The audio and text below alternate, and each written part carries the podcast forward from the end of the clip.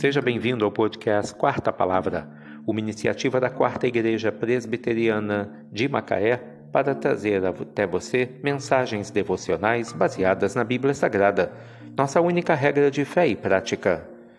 Nesta terça-feira, 6 de junho de 2023, veiculamos da quinta temporada o episódio 158, quando abordamos o tema O culto sem vida não tem valor.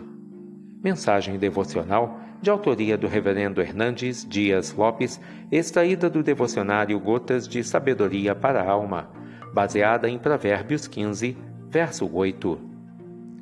O sacrifício dos perversos é abominável ao Senhor, mas a oração dos retos é o seu contentamento.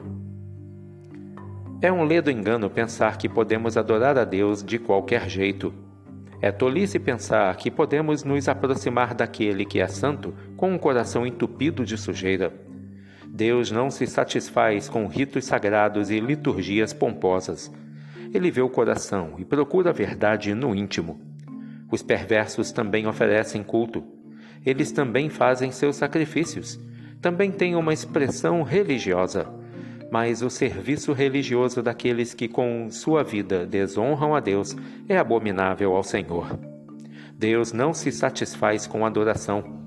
Ele procura adoradores que o adorem em espírito e em verdade.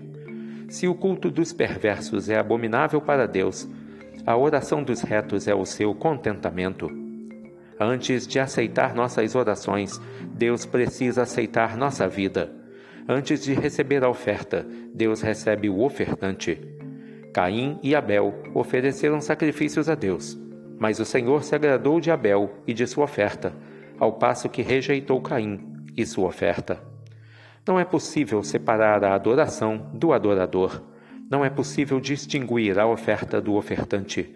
Se nossa vida é reprovada por Deus, nosso culto também não será aceito por Ele. A melhor oração que podemos levar a Deus é nossa própria vida no altar. O sacrifício dos perversos é abominável ao Senhor, mas a oração dos retos é o seu contentamento. Provérbios 15, verso 8. O culto sem vida não tem valor.